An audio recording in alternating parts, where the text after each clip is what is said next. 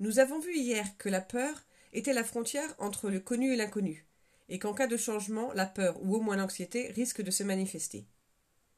Aujourd'hui, dans la sixième journée du programme, nous allons considérer une nouvelle approche qui risque de nous aider énormément pour avancer concrètement dans la direction de nos rêves. Le bouton pause. Si des circonstances indésirables se présentent, notre premier réflexe, dû principalement à l'activation de programmes inconscients, est de réagir.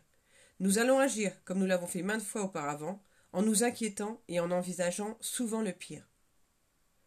Nous mettons dans ce cas-là notre attention sur ce que nous ne voulons pas voir arriver. Et notre attention nous permet de créer.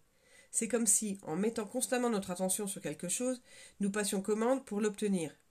Ce qui explique pourquoi, souvent, nos pires cauchemars se manifestent. Je te propose donc une autre solution, aux antipodes de ce que nous faisons habituellement.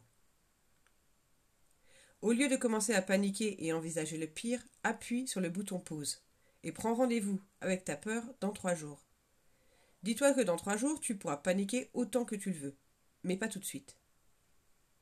Tout de suite, tu vas à la place activer le bouton Recherche de solution. Pendant ces trois jours, si possible dès que le problème se présente, pense à écrire la réponse à la question. Quelle serait la meilleure chose qui puisse découler de cette situation? Quelle serait la solution miracle à ce problème? Écris au moins trois choses que tu aimerais voir se produire. Pour te donner un exemple, j'avais postulé pour un petit boulot à McDo quand j'étais jeune. Je n'ai pas eu le poste car j'avais parlé trop vite au téléphone. Au lieu de me décourager, je me suis demandé qu'est-ce que je pourrais trouver de mieux. Un emploi mieux payé, plus près de chez moi, et qui utiliserait mieux mes compétences, le fait que je parle anglais couramment. J'ai fait un entretien d'embauche dans une agence temporaire et j'ai trouvé un emploi nettement mieux payé d'opératrice téléphonique bilingue pour l'été. Autre situation nettement plus difficile mais qui montre comment on peut apprendre à réagir différemment. Un entraîneur américain célèbre est appelé au chevet de son fils qui vient d'avoir un accident de voiture très grave. Automatiquement, il met en place ses connaissances du bouton pause pour imaginer le bien qui pourra décoller de cette situation.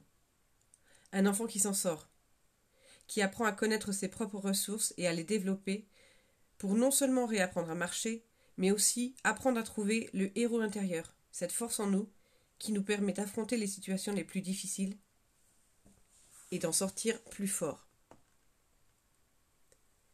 Si tu n'as pas trois jours, prends quand même le réflexe de penser immédiatement à ce que tu peux imaginer de bon qui pourrait ressortir de cette situation.